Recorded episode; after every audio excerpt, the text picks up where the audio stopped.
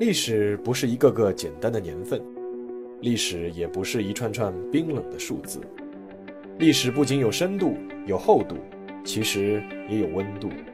行事有态度，做人有温度。我是馒头大师，欢迎来到历史的温度，让我们读懂过去，活好当下，坦面未来。各位听众朋友们，大家好，欢迎来到馒头说历史的温度。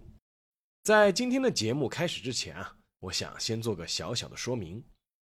这几期节目啊，某个平台上的一位听友啊，一直在留言抱怨我删他的评论，然后呢，火气越来越大，好像觉得我是胸襟不够开阔，容不下反对的声音之类的。然后呢，又一路延伸。哎，我想想，我真是冤枉。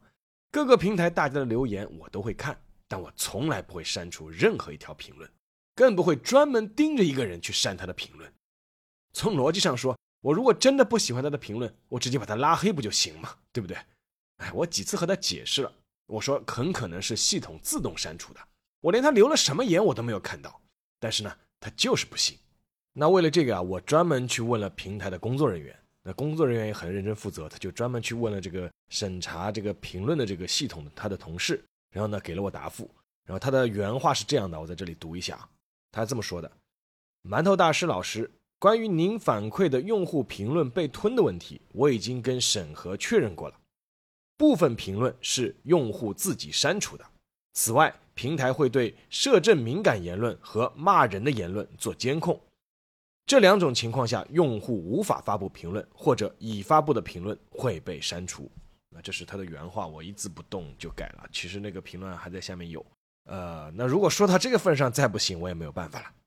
那但呢，这个也给我提了个醒。我借这个机会呢，也在这里和大家说明一下，我不会动你们的任何评论。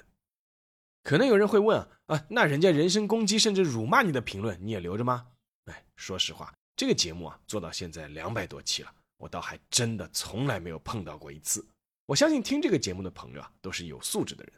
那如果万一碰到了，说实话，我也不会删，我会陈列在那里，让大家围观一下他的素质。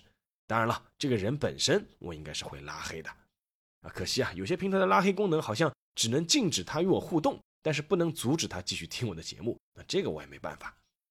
那还有一种啊，就是你留了违反社会主义核心价值观乃至违法的话，那说实话也轮不到我删，平台是负主体责任的，他们应该早就把你删了，对不对？好了，关于说明吧，就到这里。我们今天呢，继续《古史春秋》这个专辑。今天的这篇篇幅啊，不算太长。但是呢，我觉得挺有意思的，因为是考证一件事情。这件事情呢，听上去有点无厘头，但你仔细想想，还是有点意思的。那就是大诗人李白，他的剑术到底怎么样？一说这个李白的剑术啊，至少有一段时间里啊，我的第一个反应就是游戏《王者荣耀》。哎，玩过这款手游的都知道，李白在里面的职业是刺客，对不对？啊，一边吟唱着“今朝有酒今朝醉”，然后一边收割人头。我已经很长时间没玩这款游戏了。我玩的时候啊，记得这个早期打排位赛的时候，李白是大概率是要被优先禁掉的，因为实在是太强了。那后来呢，就不断的被削弱了。啊，当然了，《王者荣耀》这款游戏把李白的职业设定为刺客，而不是辅助啊。为什么？因为可以念诗回血嘛。啊，也没有把它设定为法师。因为可以吟唱风暴嘛，或者他也没有把它定位成射手。哎，李白自己还写过诗的，说自己是一射两虎穿。那我觉得这样设定还是有一定历史根据的，因为李白在历史上似乎真的还以剑术闻名。哎，前不久热映的这个《长安三万里》，哎，大家如果看过的也都知道，李白在这里面就是一个剑术高强的剑客。那关于李白的剑术啊，《旧唐书·李白传》里面没有提到过。但是呢，《新唐书》的李白传里专门有一句叫“喜纵横术，击剑为任侠”，啊，这个侠就是武侠的侠。虽然这个《新唐书》的列传不少是采用小说和笔记作为来源的，后来很多人就诟病这一点。但是呢，《新唐书》成于北宋太平年间，啊，总体史料考证和编排还是没有什么大问题的。所以说，李白的剑术可以说是有史可循的。但是呢，《新唐书》也就记录了李白喜欢舞剑而已。那么他的水平到底如何呢？这个就只能从其他地方找参考了。先来看看李白自己是怎么说的。公元七三四年，三十三岁的李白啊，去见当时以礼贤下士闻名的韩朝宗，他留下了一篇名篇，叫《于韩荆州书》。其实啊，这篇东西就是一封自荐书。在这篇文章里啊，李白上来就引用了一句他号称是当时广为流传的名言，说什么？说生不用封万户侯，但愿一时韩荆州。哎，你们听听看，一记彩虹屁如长虹贯日一般先行送出，可见李白当时想自荐、想当官的心情有多么迫切。好，那么马屁拍好以后，接下来就应该说你自己最擅长的本领，对不对？这样才能让别人推荐你啊。但是你看，李白在介绍自己的时候啊，第一句是“十五好剑术，遍干诸侯”，然后呢才跟一句叫“三十成文章，立底倾向”。这两句话简单解释下。在这里，这个变干诸侯的干呐，在这里读干第一声，而不是读第四声干，哎，不然就很容易理解成变干诸侯，就是把诸侯都给干了一遍啊，不服就干嘛啊！李白像个流氓一样。这里的干啊，是指干谒，也就是为某种目的啊去求见别人，而这个别人一般都是地位比较高的人。那十五号剑术，变干诸侯，三十成文章，立抵卿相。李白这句话的意思就是说啊。我啊，十五岁的时候喜欢练剑啊，拜会了不少地方长官。三十岁的时候呢，文章有了点成就，又拜见了很多达官显贵。但你仔细品一下这句话，这句话相当于什么概念呢？相当于韦小宝第一次见到陈近南，想加入天地会，然后呢，上来就先拱手，满脸堆笑的说上一句：“哎呀，我一直听人说啊，为人不识陈近南，便称英雄也枉然啊。”这个拍马屁肯定要放在前面，对不对？然后呢，韦小宝就介绍自己说：“我韦小宝呢，最拿手的就是投骰子啊，曾经是杀遍四方。不过呢，我也有侠义之心，一心是想反清复明的。那你看，问题就来了，你说你想加入天地会，你去扯这个投骰子干嘛？那同理可见，李白上来也说自己剑术有多好，然后再说自己文章有多好，可见他对自己的剑术有多在意和多得意。”有人曾经整理过《全唐诗》收录的李白近一千首诗歌，其中出现这个“剑”这个字啊，达到了一百零三次那么多。比如公元七二七年，二十六岁的李白手头实在是没钱了，就到襄阳想问做县尉的堂兄李浩去讨点接济，顺带呢就写了一首诗，叫《赠从兄襄阳少府号》。这首诗啊，开头回忆了自己年轻时的生活，他就写了这样一句话。叫脱身白刃里，杀人红尘中。哎，你说你自荐就自荐，借钱就借钱，为什么老要说自己的剑术呢？还要提杀人啊？你这是不是在含蓄威胁你的堂兄啊？那以上这些啊，都是李白自己写的，是否可能存在自吹自擂的嫌疑呢？那么有第三者的叙述吗？还真有。唐朝啊，有个人叫魏浩啊，他原名叫魏万，他呢是李白的超级铁粉。他一生最大的功绩啊，就在于把李白的诗文编成了《李翰林集》。因为大家都知道，李白做过唐玄宗的翰林待诏嘛。那么这个魏浩啊，在他编的这个《李翰林集》的这个序言中啊，也有这么一句来形容李白，叫“少任侠，手刃数人”。哎，还有啊，就是来自一种说法的逻辑推断，说这个李白是裴明的徒弟，剑术肯定是高的。那这个裴明是谁啊？他是号称这个唐朝的剑圣。官拜左金吾大将军，《新唐书·李白传》的最后一句话是这么说的：说文宗时就是个唐文宗时啊，赵以白歌诗、裴明剑舞、张旭草书为三绝啊。李白的诗歌、张旭的草书，我们都知道张旭是草圣啊，然后再加上裴明的剑舞，说这个三个是当时的三绝。那么，如果李白是裴明的弟子，剑术肯定就不会差了，对不对？其实啊，也未必。我们先来看这个《新唐书》的记录啊，记录李白是叫喜纵横竖，击剑为刃侠。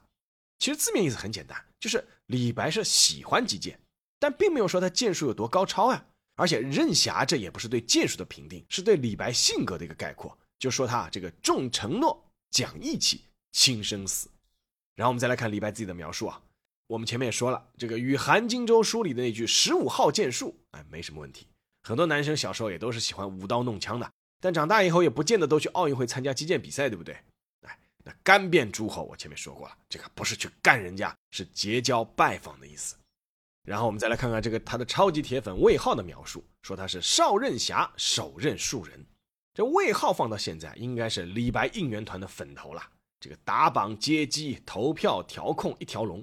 他当年羡慕李白的诗名啊，不惜沿着李白的足迹去江浙一带找李白。在那个没有微信、不能发定位的年代，据说魏浩是走了三千里地，才在江苏扬州一带找到了李白，两个人才见面。那魏浩肯定是没有参与过李白的少年生活。那么那一句“少任侠，手刃庶人”的话，到底是哪里来的呢？最大的可能，你们想，还是李白自己和他说的呀。可以想象那一幕场景啊，月下，哎，两人小酌，李白豪饮一口酒，往嘴里丢几颗花生米，咀嚼两口，眯眼一笑，啊，对这个魏浩说：“嘿嘿，老子当年也是杀过几个人的。”啊，对面的魏浩呢，是一脸的迷弟脸。而且关键还有一点。关于这个唐朝的法律啊，《唐律疏议斗讼》里面是明确规定，叫诛斗殴杀人者绞，以刃及故杀人者斩。哎，如果李白真的在闹市中去手刃数人，早就被抓起来砍头了，还能够全身而退，仗剑去国或者举杯邀明月吗？所以啊，还是有很大的可能是李白用一种夸张的修辞手法记录了自己年少时的古惑仔行为啊，也可能真的是动了刀子，划过几刀。这对善于用“白发三千丈”这样修辞手法的李白而言，绝非难事。其实，为什么说这是不可能的呢？因为你看啊，如果若论剑或者侠义这种东西啊，我们印象里这个老实巴交的杜甫，他写过一首诗叫《遣怀》。哎，在《遣怀》诗里面，他也写过一句话，叫“杀人红尘里，报答在思绪”。啊，你看杜甫也会写这样的诗句。那最后我们再来说说那个剑圣裴明。哎，唐朝有个叫李抗的人，写过一本书叫《独异志》。里面呢有对裴明这样一段描述记载，说他叫至剑入云，高数十丈，若电光下射，慢引手执鞘乘之，剑透空而入，观者千百人，无不量精力。啊，什么意思呢？大家可以感受一下那个当时的场面啊，就是这个裴明啊，把剑抛到非常高的地方，然后呢用剑鞘等着，宝剑是飞速坠落，正好落入剑鞘，分毫不差。你看，这确实是让人拍手叫好的绝技啊！但是，这是生死相拼的剑术吗？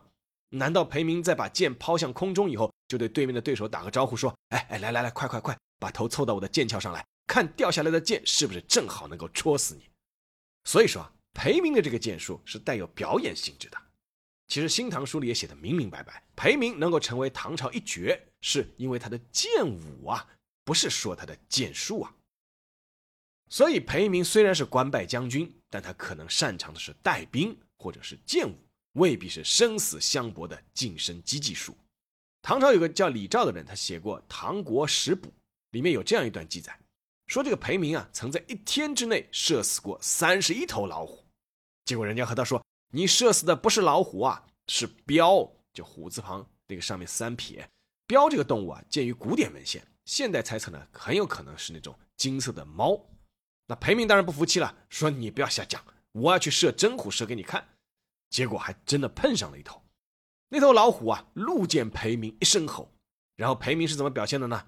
这个史书记载：“明马屁翼，弓矢皆坠，待不得免，自此惭愧，不复射虎。”你看，说这个裴明啊，从这个马上摔下来了，弓啊箭啊都掉了下来，然后呢，从此以后就很惭愧，说再也不射老虎了。所以你看，这个碰到假老虎都想捋袖子当武松，那碰到真老虎就知道自己是几斤几两了。当然了，还有最最关键的一点，谁说李白是裴明徒弟的？李白是裴明徒弟这个说法，现在可考的来源就是来自于晚唐前守秘书省校书郎裴敬拜祭李白墓时写的一篇祭文，叫《翰林学士李公墓碑》。里面呢有这样一句话，叫“长兴许建武，裴将军于曾叔祖也。”长头书曰：“如白愿出将军门下。”哎，你们看这个“愿出将军门下”，就是想拜入你的门下。这只是李白的想法啊，没有证据就说裴明就答应了，对不对？倒是李白另外有一首诗啊，可以为他的剑术提供一个解释。那首诗呢叫《叙旧赠江阳仔陆调》，这是李白写给一个叫陆调的人的。为什么写呢？是想感激他当初对自己的帮助。帮助了他什么呢？李白在诗里面是这么写的：“这首诗是这样的啊：风流少年时，经络是犹腰，腰间严灵剑，玉带明珠袍。我昔斗鸡图，连言武陵豪。夭折相组织，赫赫来煎熬。军开万从人，鞍马皆辟易。告急清县台，托于北门恶。这句是什么意思啊？大致意思啊，就是李白说啊，想当年，哎，我李白在长安做长漂，腰间挂着宝剑，锦衣玉袍，结果呢，和一帮斗鸡的混混起了纠纷，他们拉了一帮流氓准备来教我做人。那关键时刻，是你陆调兄啊，冲出人群去官府禀告。最终啊，官兵把我解救出来了。你看，自己说自己好是存疑的，但自己说自己不好，可信度就大大提高了。李白兄，你不是脱身白刃里，杀人红尘中吗？不是曾手刃数人吗？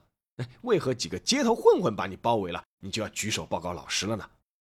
由此可见，李白对于自己的剑术啊，还是有一个客观冷静的判断的。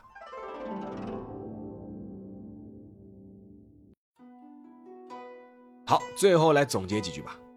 关于李白的剑术究竟如何，各位应该都有一个自己的判断。就我自己而言，我不能说李白的剑术肯定不好，但说他剑术高超，还没有找到确凿有力的证据。那么李白他为什么如此喜欢剑呢？他在诗歌中为什么要出现那么多的剑和侠客呢？我觉得这和李白自己的追求有关系。在李白的诗歌世界里面。剑成了一个象征之物，象征着快意恩仇，象征着侠客精神，象征着英雄主义。也正是有了这个追求，才会有那些让人看了以后也能感受到血脉奔张的诗句，比如“平明伏剑朝天去，薄暮垂鞭醉酒归”，又比如“诗音鼓吹发，酒味剑歌雄”，还有“笑尽一杯酒，杀人都市中”。还有我们都很熟悉的那句“十步杀一人，千里不留行”。所以对李白来说，如果没有剑，那对他的打击程度不亚于没有酒，他的诗歌魅力毫无疑问也会大打折扣。而我们今天感受到的李白，就绝对不会是这个样子。什么样子呢？就是酒入豪肠，七分酿成了月光，余下的三分笑成剑气，袖口一吐就。半个盛唐。好，今天节目就到这里，我们下期再见。